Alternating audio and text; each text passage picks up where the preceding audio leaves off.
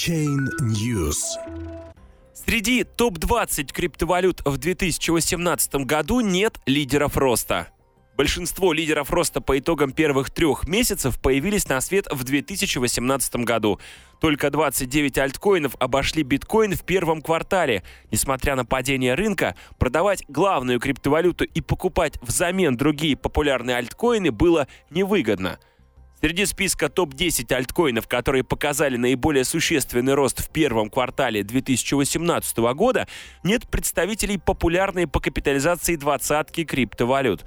При этом большинство монет, которые с января по начало апреля показали самые выдающиеся результаты, появились в текущем году – только два альткоина из тех, которые были представлены в 2017 торгуются в зеленой зоне за обозначенный период времени в соответствии с данными CoinCodex. Это обеспеченный золотом DigixDAO, который подорожал на 12,5% и стоит 213 долларов и китайский токен Bytom, замыкающий топ-10 с реализованным в течение первого квартала ростом на 1%.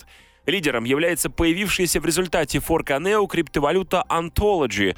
Токен ONT с января подорожал почти на 118% и стоит 3 доллара 93 цента. Капитализация Ontology составляет 1 миллиард долларов, и по этому показателю она на 21 месте в рейтинге альткоинов.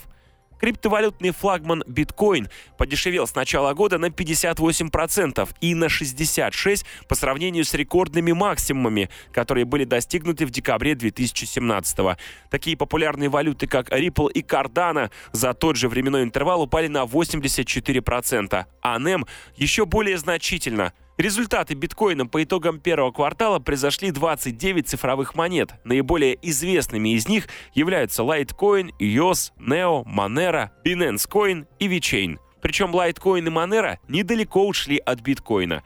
В списке топ-10 самых худших альткоинов по итогам первого квартала 2018 года находятся совсем малоизвестные монеты. Наиболее крупным из 10 аутсайдеров является Denta Coin. Он занимает 99-ю строчку рейтинга крупнейших по капитализации криптовалют с показателем в 96 миллионов долларов. Статистика отражает факт. Инвесторы, которые, пытаясь защитить себя от падения биткоина, перекладывались в другие популярные криптовалюты, мало выиграли от такого решения.